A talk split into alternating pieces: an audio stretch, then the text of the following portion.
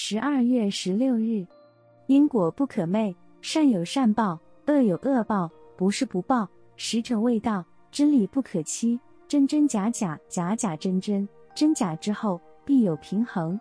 种瓜得瓜，种豆得豆，因果循环，明明白白。偏偏有人对因果生出许多误解，理由是有的人作恶多端，但他一生荣华富贵；有的人善良有德，偏偏穷途潦倒。善无善报，恶无恶报，如此何来因果之有？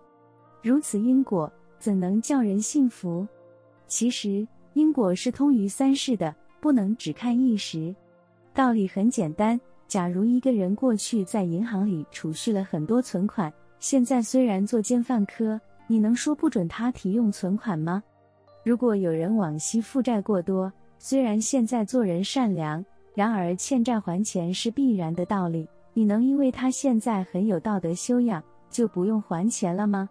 善恶因果，有一世的。有来生的，有多世的，善恶因果不是不报，只是时辰未到。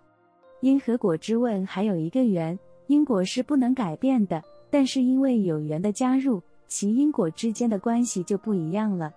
例如一棵大树的长成，本身的种子可以决定果实的酸甜大小，但是成长过程中的土壤、水分、肥料、空气、阳光等助缘的条件好坏。都可以影响结果的品质，因此因缘果报诚信然也。